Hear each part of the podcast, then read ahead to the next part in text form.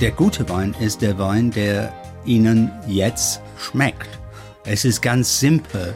Ja, es gibt Sachen beim Wein, die man objektiv messen kann, aber das sind die uninteressantesten Aspekte des Weins. Alles, was wirklich Menschen zu irgendwelche Äußerungen verführt oder zu große Freude oder auch ähm, äh, Wutausbrüche, dass der Wein furchtbar ist. Also diese Dinge kann man nicht wissenschaftlich messen.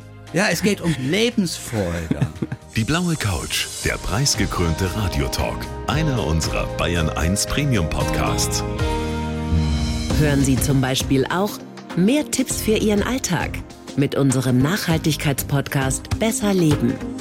Und jetzt mehr gute Gespräche. Die blaue Couch auf Bayern 1 mit Thorsten Otto. Stuart Pickett, ich freue mich sehr. Herzlich willkommen auf der blauen Couch. Danke sehr.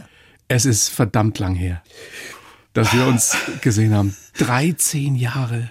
Ja, das war eine sehr interessante Zeit. Das war kurz davor, so in der Vorbereitungszeit für die BR-TV-Serie Weinwunder Deutschland. Und das war alles sehr spannend für mich, weil ich hatte schon vorher Fernsehsachen gemacht, aber nichts in diesem Ausmaß, ja. Das ist lange her und es ist eine tolle Serie geworden. Kann man ja immer noch gucken in der Ich weiß, in der ich weiß. Ich kriege äh, wirklich häufig, werde ich angesprochen, kriege ich E-Mails, die sagen, danke für diese tolle Sendungen. Das ist so witzig, so lustig. Es macht so Spaß, Vorfreude am Wein. Ja, ja, ja. Alle das ist ja das, was Sie können, wie kaum ein anderer, wirklich Lust auf guten Wein zu machen. Was mich gleich zu der ersten Frage bringt. Mm. Wir wissen ja alle, das Leben ist zu kurz, um schlechten Wein zu trinken. Was ist guter Wein? Der gute Wein ist der Wein, der Ihnen jetzt schmeckt. Es ist ganz simpel. Ja, es gibt Sachen beim Wein, die man objektiv messen kann, aber das sind die uninteressantesten Aspekte des Weins.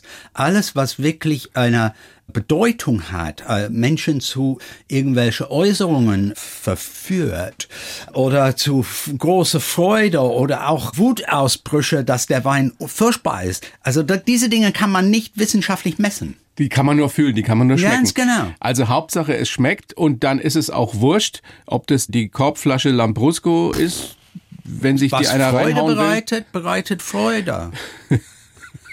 ja, es geht um Freude, Ganz ehrlich? Lebensfreude. Aber ich meine, der Geschmack entwickelt sich ja. Äh, Ja, ja, mit ja. den Jahren und äh, mit dem Wein, den man getrunken hat. Also ich würde sagen, der Geschmack ändert sich. Geschmack wird durch viele Sachen geprägt. Sicherlich die Erziehung, was man gegessen und getrunken hat, als man Kind oder Jugendlicher war, prägt ein für eine lange Zeit. Aber guck mal, wie erwachsene Menschen mh, ganz andere Genüsse entdecken. Der Mensch, der gesagt hat, roher Fisch essen, oh, wird ein paar Jahre später ein Sushi-Fan. Ja? Also man sieht. Aber wird er das von selbst oder muss er daran geführt werden? Ist es bei Wein Wahrscheinlich auch so? am Anfang muss man zu manche Geschmäcker ein bisschen gezwungen werden.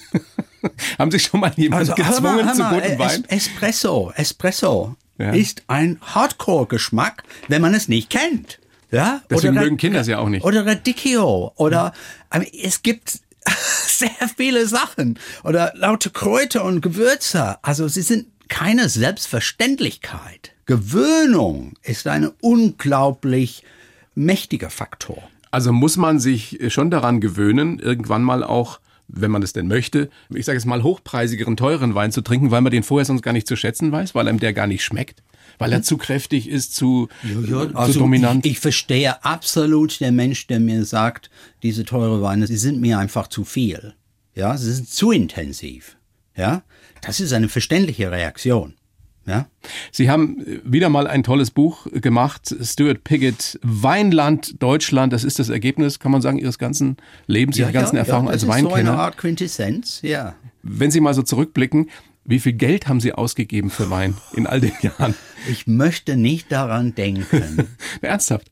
aber ich habe in meinem Leben null Euro für Autos, Fernseher, Geschirrspüler, Karten für Fußballspiele ausgegeben. Also ich habe an, an viele Ecken, kann man sagen, so gigantisch gespart, dass natürlich fast übrig war für den Wein. Aber was da übrig war, war das eine sechsstellige Summe? Ah, Ich habe keine Ahnung. Ich weiß nicht, wie ich es Nie mal, berechnen nie mal soll. so überschlagen, wie viel das war, Äh, gewesen und, sein könnte? Und ehrlich gesagt, also über die Jahre, es ist auch über die Jahrzehnten, habe ich eine also relativ große Wein-Privatkeller aufgebaut und ich tausche sehr viel.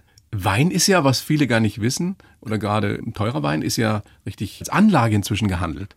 Auch seit, seit Vor allem sicherere seit, seit Anlage als Aktien ist das so. Das ist, das ist an sich nichts Neues. Nee. Ja, also schon äh, zum Beispiel als, die, als der Jahrgang 82 die Rotweine aus, von Bordeaux auf den Markt erst gekommen sind, also fand eine gewaltige Spekulation statt. Das ist 40 Jahre her. Was kosten die heute? 82er Bordeaux, ein guter?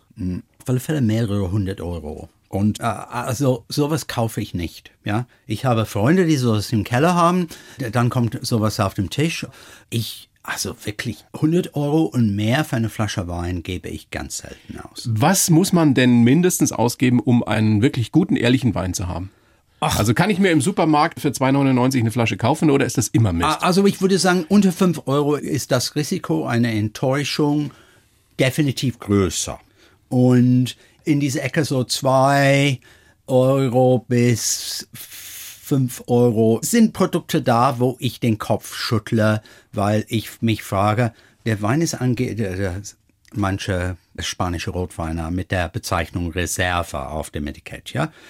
Theoretisch muss es zwei Jahre im Fass sein und ich glaube noch ein weiteres Jahr auf der Flasche. Und dann schmeckt es so jung, dass ich nicht glauben kann, dass es wirklich drei Jahre alt ist. also oder wenn er vier. so billig, so günstig ist, dann Ja, ist ja. er oft Punch dabei. Man, ja, oder sagen wir gestreckt, Regeln werden verbogen. Die Leute werden vielleicht auch nicht gut bezahlt, die den Wein Ja, hergestellt ja, haben. natürlich. Das ist ein Komplex. Diese Sachen gehören zusammen, ja. Also Sie sagen mindestens 5 Euro. Also empfehle ich. Ja. Aber mit fünf kann man wirklich sehr angenehme Weine finden, die sehr viel Freude machen. Dann muss man aber Glück haben oder sich sehr gut auskennen. Es gibt auch Glück. Es gibt auch Pech. Es gibt auch Pech. Aber das gibt es auch bei weitaus höheren Preisen. Kann es denn sein, dass ein Wein, der 10 Euro kostet, genauso qualitativ hochwertig ist wie einer, der, der 30 kostet oder 5? Äh, es kann durchaus sein. Ich habe solche Blindproben mit exakt diesem Thema x-fach durchgeführt und manchmal waren wir wahnsinnig, also wirklich, wir sind vom Hocker gefallen, was für 9,99 auf der Flasche gebracht wurde. Nebendran waren Weine für 40, 50, 60 und mehr Euro und die haben nicht ganz so gut geschmeckt. Was bezahlt man da? Die Marke, den Namen des Weinguts, des Winzers? Ja. Ruf. Also, was kostet eine Konzertkarte für eine No-Name-Gruppe? Nicht sehr viel. Spielen Sie deswegen schlecht? Nein. Nicht immer. Nein, nein, Manchmal nein. sogar besser. Weil alle die großen Gruppen fingen irgendwann als No-Names an, ja? Aber natürlich für Rolling Stones Karte blecht man. Mächtig. Aber du weißt doch, was du kriegst. Ja, vielleicht weißt du zu sehr, was du kriegst. Vielleicht ist da, also ich meine, es gab einen Skandal. Ein, eine Weile her ist das. Ich glaube, es war Spiegel, hat berichtet, jemand habe illegale Tonbandaufzeichnungen von den Konzerten gemacht und sie miteinander verglichen. Und das sah aus, als ob sie identisch gespielt haben. Was natürlich gar nicht geht. Und absolut, und wenn, ist es gegen der Prinzip des Live-Konzerts, dass es was Spontanes Und gibt. dass es ja? jedes Mal anders klingt. Ja, genau. dran. Da, da, das ist der Grund, warum man auf einem Konzert geht. Das ist ein, es ist ein neues Erlebnis. Es ist nicht ein Tonband. Und bei Wein ist es ja ganz ähnlich. Zumindest äh, bei Ihnen ist es ja offenbar so, es reizt Sie sehr, neue Weine oder neue Winzer zu entdecken. Und da gibt's ja, und das ernehme ich nicht nur Ihrem Buch, sondern das weiß ich auch aus eigener Erfahrung in Franken, da gibt, es gibt ja tolle junge Winzerinnen und Winzer, So ist das. die auch noch großartige Persönlichkeiten sind, Ja, die ja, guten die, Wein die machen. wirklich ja. spannende Personen sind. Ja, ja.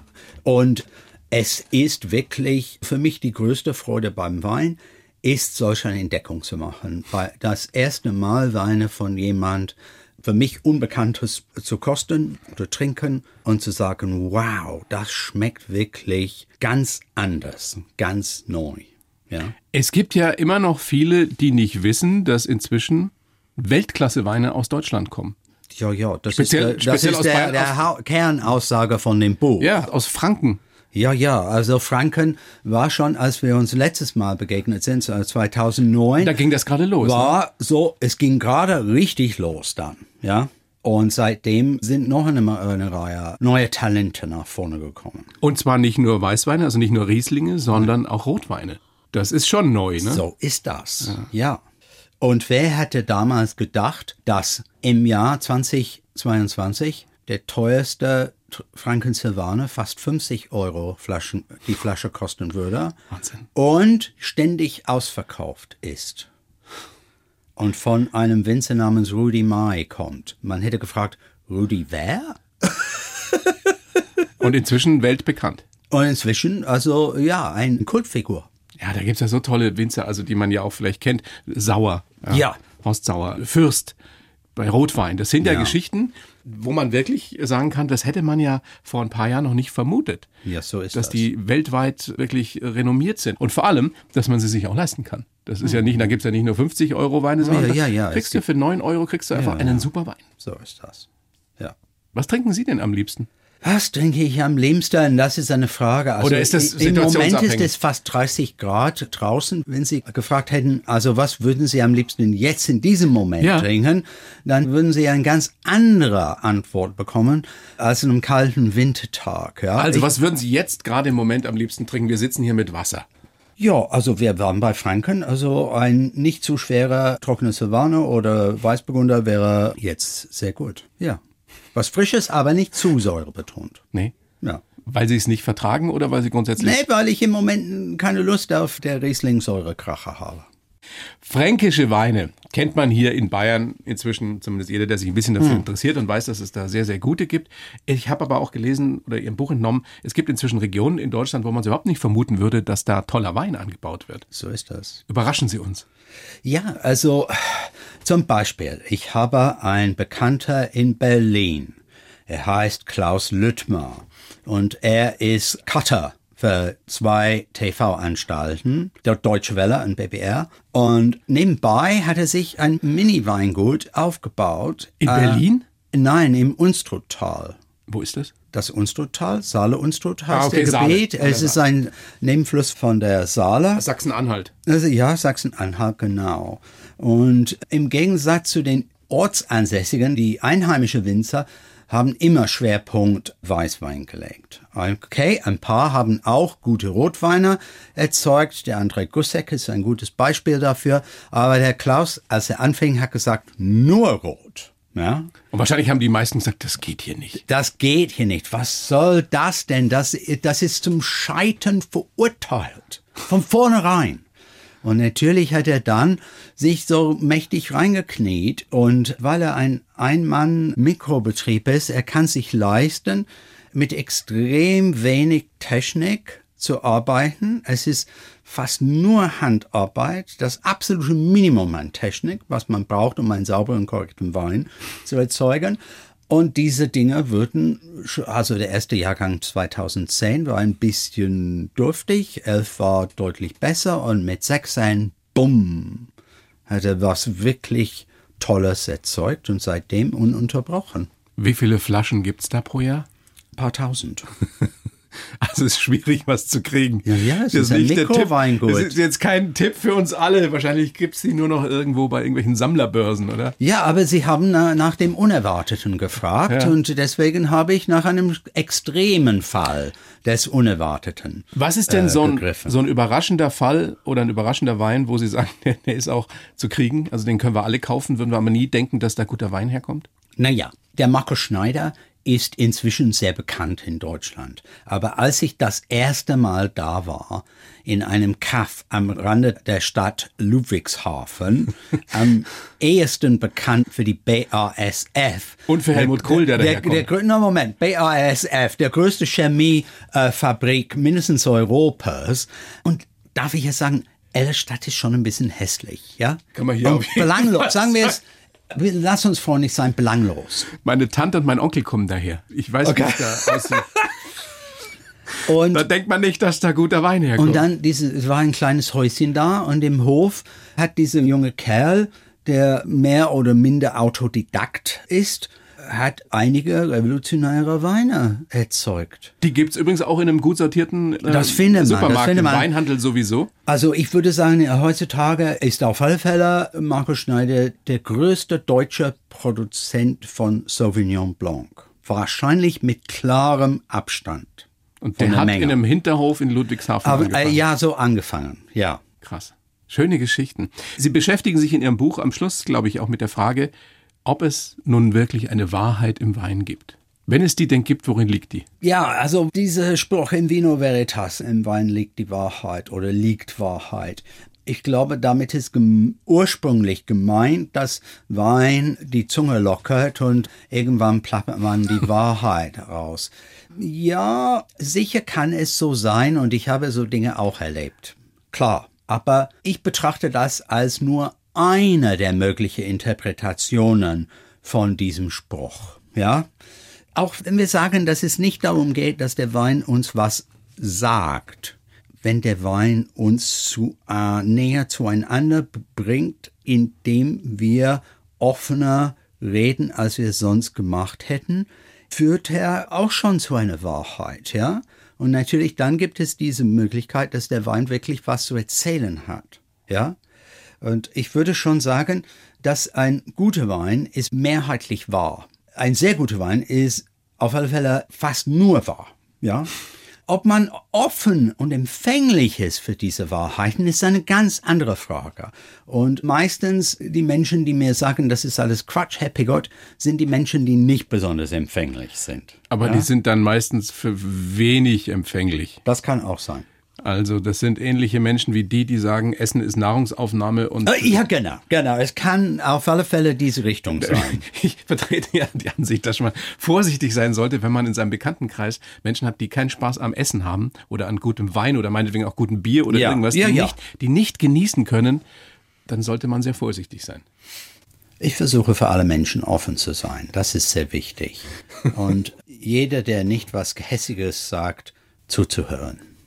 Das ist der Buddhismus oder die buddhistische Philosophie. Ähm, ja, ja, ja, es hat damit zu vertreten, ja. tun, aber es, und ich bin in irgendeiner sonderbaren Art und Weise ein Buddhist, aber es hat auch einfach damit zu tun, dass man, äh, man trifft jemand Neues, man weiß nicht, was sie richtig darstellen und wir neigen alle in diesem Moment doch zu irgendwelchen voreiligen Feststellungen Richtig, ja. oder urteilen. Und äh, wir schließen die Türen vor unsere eigene, eigene Nase. Na, das kann ich nicht gutheißen. Äh, ich weiß, ich tue es auch selber manchmal. Dass man ein Buddhist ist, bedeutet keinesfalls, dass man ein Buddha ist. Das ist eine sehr häufige Erklärung, den ich abgeben muss. Ah, Sie sind Buddhisten, dann meinen Sie, dass man sie, sich nie aufregt, dass man nett zu allen zu jeder Zeit ist.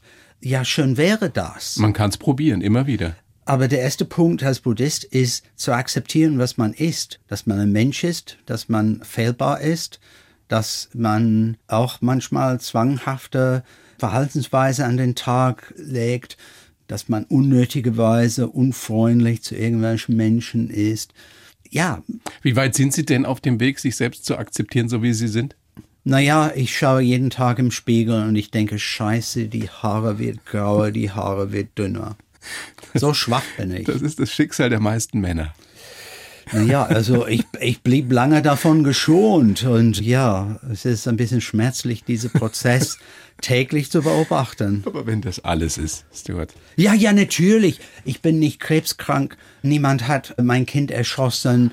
Ich wurde nicht im Gefängnis gesperrt, weil meine, ich meine Meinung geäußert habe. Sie dürfen oder, guten Wein trinken, Ja, ja. wann immer Sie mögen. Es ist mir wirklich wieder ein großes Vergnügen, dass Sie da sind. Und nochmal, das ist ein tolles Buch, das Ihnen da wieder gelungen ist. Weinland Deutschland. Jetzt habe ich für Sie, äh, wie für jeden Gast natürlich, wieder einen Lebenslauf geschrieben. Uiui. Stuart, den gebe ich Ihnen. Okay. Da ist er. Sie lesen ihn bitte vor. Oh, ho, ho. Sie lesen ihn vor und sagen mir dann danach, ob da Quatsch drin steht oder ob Sie den so unterschreiben könnten. Bitteschön. Ich heiße Stuart Pigott und Wein ist meine Leidenschaft. Ich liebe es, darüber zu reden, guten Wein zu entdecken und zu trinken. Pseudo-schlaues Gelaber von sogenannten Experten geht mir dagegen total gegen den Strich. Einen eigenen Weinberg habe ich leider immer noch nicht, dafür aber einen Weinkeller mit 2000 Flaschen. Wenn ich mich gerade nicht mit Wein beschäftige, dann schreibe ich Drehbücher, Maler oder lasse mich von Buddhismus inspirieren. Auch mit der Schauspielerei habe ich geliebäugelt, aber ich habe mich nicht getraut. Geprägt haben mich meine Zeit als Austauschschüler und ein Job als Barmann. Für die Zukunft wünsche ich allen Menschen Glück, getreuer meinem Motto, das Beste kommt noch. Wein ist eine meiner Leidenschaften. Ja. Es ist die Hauptleidenschaft, sagen wir. Und vielleicht auch die älteste. Mm, nein, ich glaube, 15 ich waren glaube, Sie da schon die am weiblichen Geschlecht interessiert? Die, die Begeisterung ja. für Film und Theater kam vor dem Wein. Okay. okay. Und Theater habe ich irgendwann aufgegeben. Ich bin aus der Übung gekommen und also ein paar Sachen haben mich schwer enttäuscht. Und Film hat mich immer mehr und mehr begeistert und ähm, schon mit 20 war bei mir der Schwerpunkt bei Film. Warum haben Sie sich dann nicht getraut? Sie hatten ja offensichtlich Talent in der Theatergruppe gewesen an der Schule und, und da wirklich auch Spaß mhm. dran gehabt, äh, Blut geleckt. Warum haben Sie sich nicht getraut, Schauspiel zu studieren oder es wirklich zu probieren? Zwei Gründe. Zuerst Angst. Wovor? Ja, wovor? Vom Scheitern? Vom Misserfolg? Na, ähm, einfach einen undefinierbaren Angst. Und zweitens, und die, die, diese zwei Sachen hängen, glaube ich, schon etwas zusammen.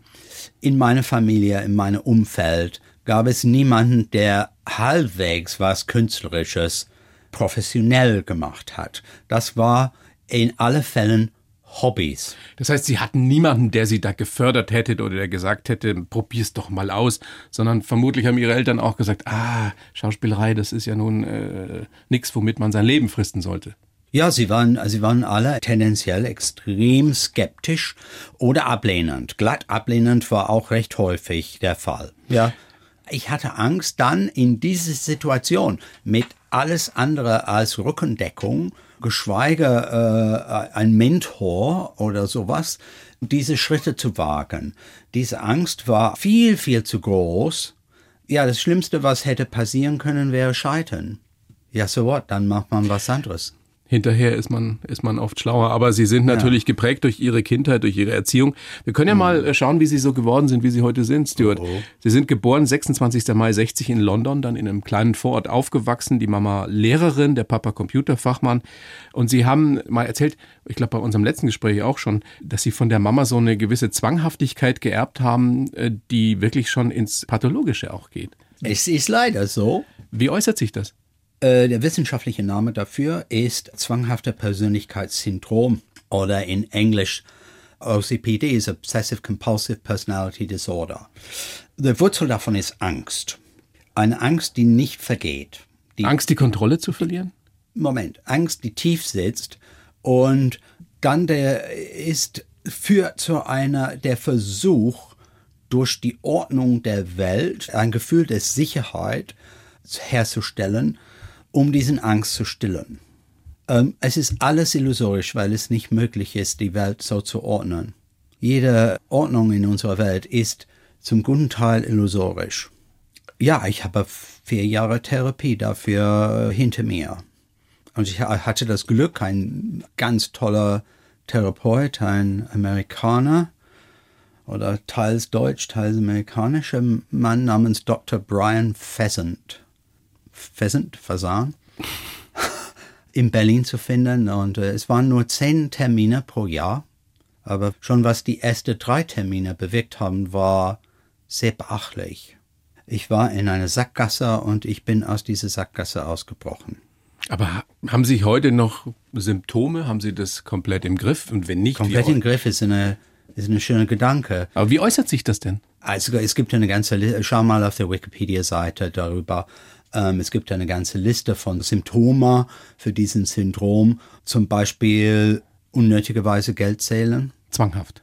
Also nicht hundertmal hintereinander, aber dass man viel zu häufig für die Zweckmäßigkeit eine bestimmte Sache tut, wie Geld zählen. Wie viel habe ich auf dem Konto? Ich muss nicht heute wissen, wie viel Geld ich auf dem Konto habe. Also wenn man es jetzt äh, lapidar und, und viel zu banal ausdrücken würde, eine übersteigerte Form von Kontrollzwang, Kontrollfreak. Ja, nein, nein, äh, es ist eine Art Kontrollzwang mit dem Ziel, irgendwas Perfektes zu erreichen. Es gibt zwei Arten von dieser zwanghafter Versuch, Suche nach der Perfektion. Die eine richtet sich auf die eigene Person, die andere richtet sich auf Personen des Umfelds. Ich habe die Version, die sich auf meine Person bezieht. Das heißt, Sie haben immer die höchsten Ansprüche an sich selbst, können Ja, denen Zuhörer, natürlich Zuhörer unrealistische, selten gerecht werden. Ansprüche manchmal. Ja. Das heißt, Sie sind nie zufrieden mit sich. Das ist doch Quatsch. Ich habe vier Jahre Therapie gemacht. Ohne die vier Jahre Therapie war ich sehr häufig unzufrieden mit mir. Und jetzt? Ich versuche grundsätzlich äh, zufrieden mit meiner Person. Meine Taten ist was anderes.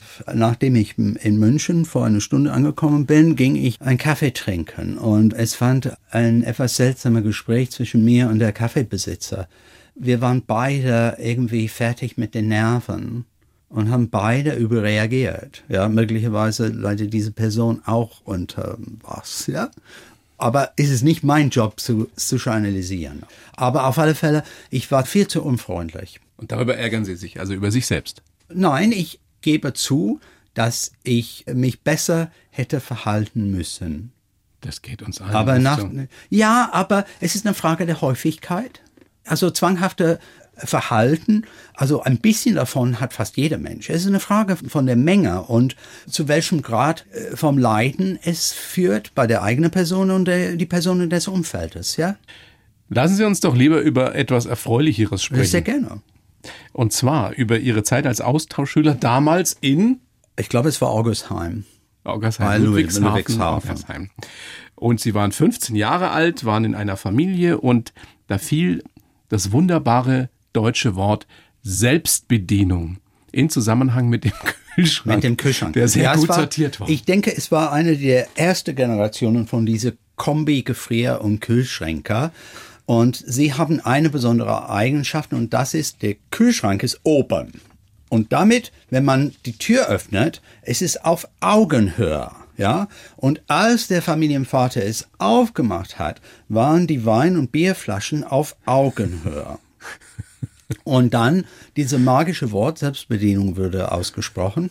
Und ich gebe zu, ich habe mich selbst bedient. Aber das war das erste Bier Mal, und Wein. dass Ja. Sie mit Bier und Wein in Kontakt kamen.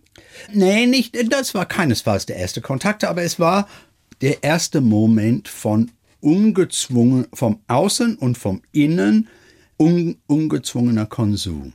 Hatte der denn halbwegs guten Wein da in seinem Kühlschrank? Gut genug für mein äh, extrem schmalen Wissen. Einfache, aber solid gemachte Sachen. Dagegen ist wirklich nichts zu sagen. Ja, für den Alltag, also reicht das. Ja.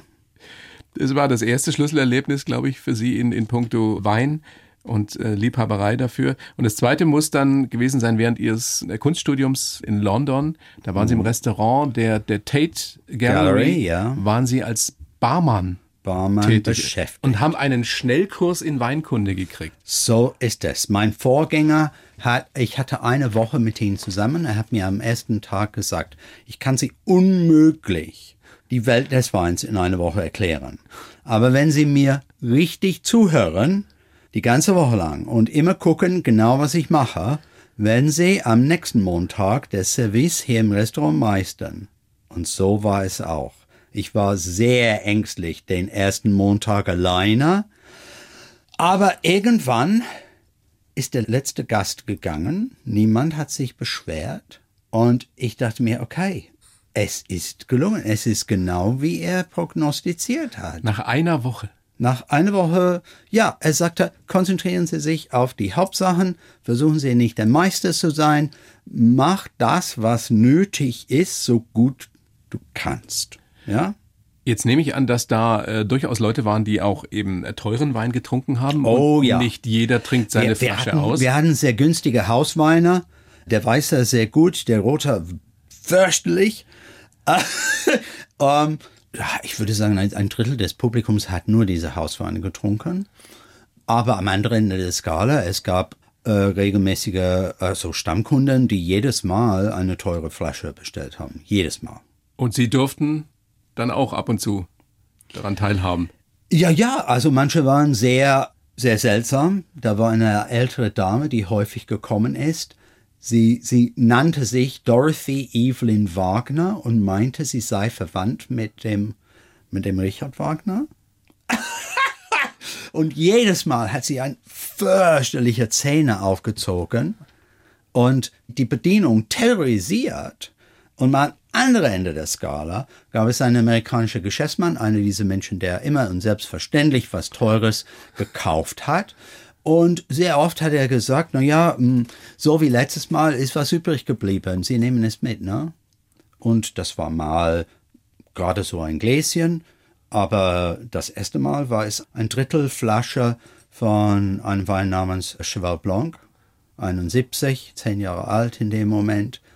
Also ich hätte nie im, in diesem Alter hätte ich keinesfalls mehr eine Flasche dieser Art leisten können, ja. Und der Punkt ist nicht, dass ich was Wertvolles, geldmäßig was Wertvolles in der Hand bekommen habe. Der Punkt ist, dass es einfach ein gigantisches Geschmackserlebnis war und neue Welten für mich eröffnet hat. Ist das das, was diese Faszination bis heute ausmacht, dass Sie eben durch den Wein wirklich neue Welten für sich entdeckt haben?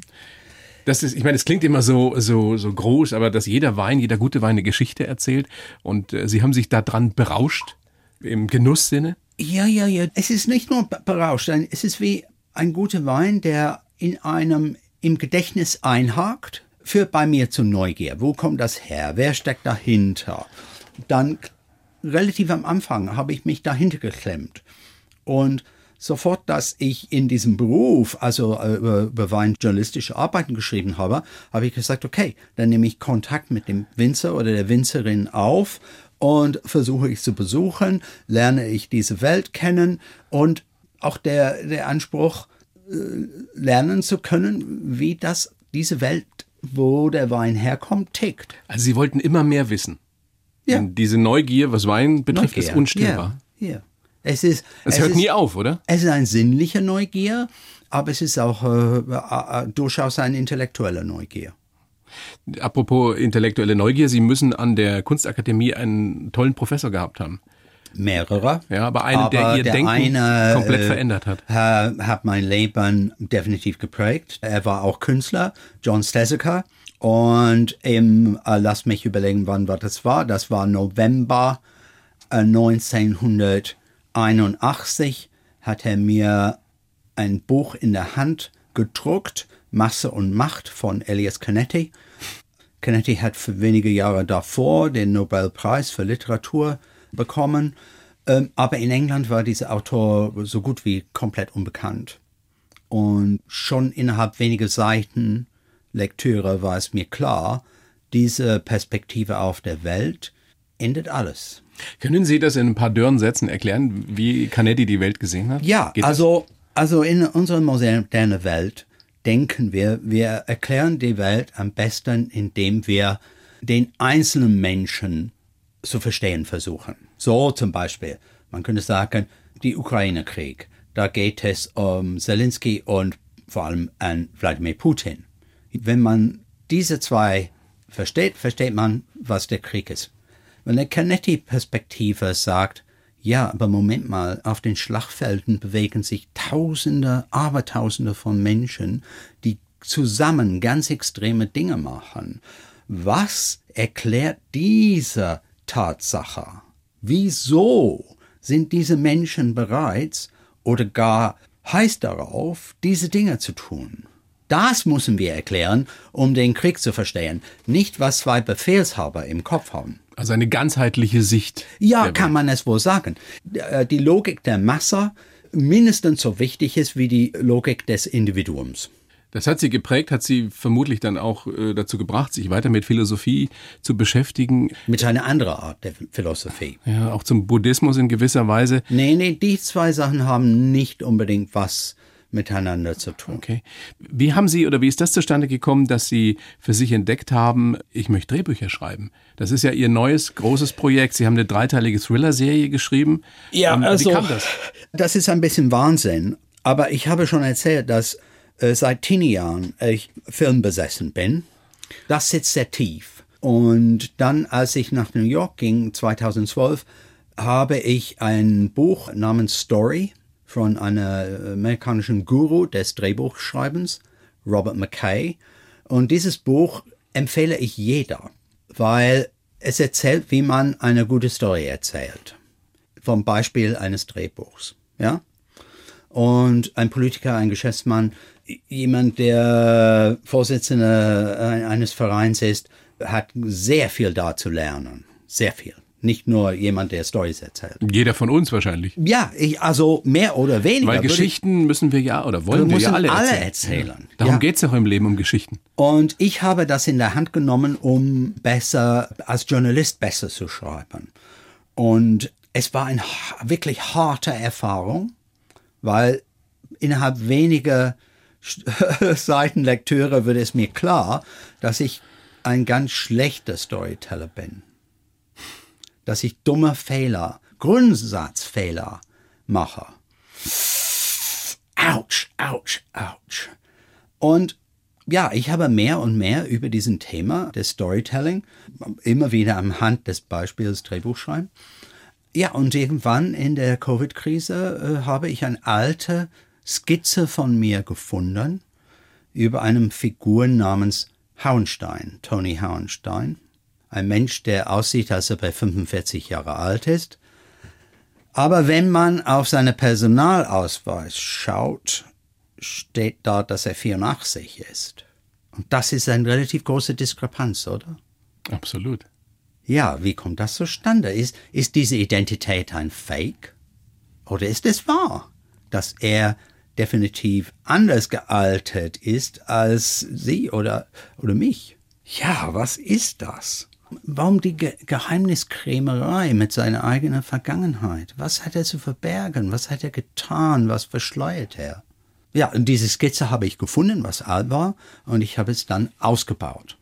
Ich habe diese rätselhafte, aber sehr positive Figur, ein Gegner gegenübergestellt. Einen Antagonisten, einen Bösewicht. Ja, Held und Antiheld, ja. Ein Bösewicht. Ein Mensch, der entgleist ist, weil dieser andere Mensch, der heißt Dr. Brian Peacock, dieser Mensch leidet unter vorzeitiger Alterung. Er ist 45, aber er sieht aus, aus wie Mitte 80, weil er unter den Folgen von lauter Gendefekte äh, leidet. Er ist aber ein Forscher im Bereich des Gene Editing und er will seine eigene Genom umkrempeln, um sich zu retten vor dem Tod. Also es geht um den Kampf zwischen diesen ja, beiden. Ja, aber er weiß auch, wenn es ihm gelingt, sein eigenes Genom so umzubauen, dass er die Folgen von seiner Probleme heilt, dass er zu einem normalen Mensch wird. Was für eine Auswirkung hat sowas auf einen normal alternden Mensch? Was für ein Produkt ist eine medizinische Behandlung, was Ihnen oder mir 20, 30 Jahre gutes, produktives, zusätzliches Leben beschert. Spannend. Das ist das ultimative Produkt. Mehr Zeit. Ja, das, was wir alle wollen. Haben Sie schon einen Produzenten dafür? Ich bin in Gespräche mit diversen Leuten. Ja. Und dann ja. wird das verfilmt. Wer, wer sollte oder wer könnten die, die, die Hauptrollen spielen?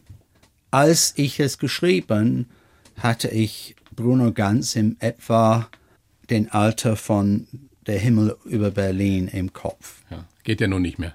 Ja, leider. Alternativen? Mm, guter Frage. Werden wir sehen. Werden ja, wir Sie sehen. müssen doch jemand im Kopf haben. Nein. Nee? Warum? Spielen Sie es selbst? Um Gottes Willen. Um Gottes Willen. Ich bin kein Filmmacher, ich bin kein Schauspieler. Die Rolle ist schwierig, weil er nie, nicht so viel sagt. Rätselhaft ist er, weil er nicht sehr viel von sich preisgibt, ja? Das ist die Kunst des guten Schauspielers. Ja, nee, des großen Schauspielers. Ja, oder so. Ja. So, der Antiheld ist gewissermaßen ähm, einfacher zu spielen. Er redet wie ein Wasserfall, mhm. ist himmelhoch von sich überzeugt, trotz aller Zweifeln, ja, wegen seiner bevorstehenden Todes. das ist verhältnismäßig einfacher. Ich wünsche Ihnen ganz doll, dass, äh, dass Sie da Produzenten finden, beziehungsweise dass die Gespräche zu einem guten Abschluss kommen. Ihre Frau ist ja auch gelernte Sommelier. Ja, Wer von Ihnen beiden hat den, den feineren Gaumen? meine Frau. Ja. Ist das so, dass Frauen das häufiger sogar? Also ist es auch ähm, medizinisch belegt, dass es so ist. Im typischen Fall. Nicht immer, aber sehr häufig ist Bei uns zu Hause ist es definitiv so. Also, Ja. Haben Sie oder habt ihr dann immer den, den, den gleichen Weingeschmack? Sehr ähnlich, das hilft. Stellen Sie sich vor, wenn meine Frau exakt das, was ich toll finde und gerne trinke, grässlich finden würde und das entgegengesetzte Geschmackswelt bevorzugen würde. Ja. Wäre das ein Trennungsgrund? Wäre das ein Trennungsgrund? Ach, nee, aber schwierig wäre es schon. Wenn Sie heute Abend nach Hause gehen oder morgen Abend, ich weiß nicht, wie lange Ja, Sie im morgen. Hotel sind, ja, und äh, sehen Ihre Frau wieder, was macht ihr dann für einen Wein auf? Oh, ich muss gucken, was im Kühlschrank ist. Naja. Ich, ha- naja, ich habe einen Wein Weinkeller mit 2000 Flaschen? Ja, okay. Ja, ich kann runtergehen und dann was anderes holen und so weiter. Ja, klar. Es ist eine Frage, was sie kocht, worauf sie Lust hat. Ich überlasse ihr den Wahl morgen Abend auf alle Fälle. Happy Wife, Happy Life. Ja, natürlich. Stuart Pickett. Freue mich sehr, dass Sie da sind. Vielen Dank fürs Gespräch. Ich muss danken. Sehr gerne nochmal. Ganz tolles neues Buch. Weinland Deutschland. Da erfährt man sehr, sehr viel über die großartigen Weine, die aus Deutschland kommen, speziell natürlich auch aus Franken. Und auch über Stuart Pickett, über Ihre Geschichte, über Ihre Biografie. Vielen herzlichen Dank und alles Gute. Bleiben Sie gesund. Danke, danke. Die Bayern 1 Premium Podcasts. Zu jeder Zeit, an jedem Ort. In der ARD Audiothek und auf bayern1.de. Bayern 1 gehört ins Leben.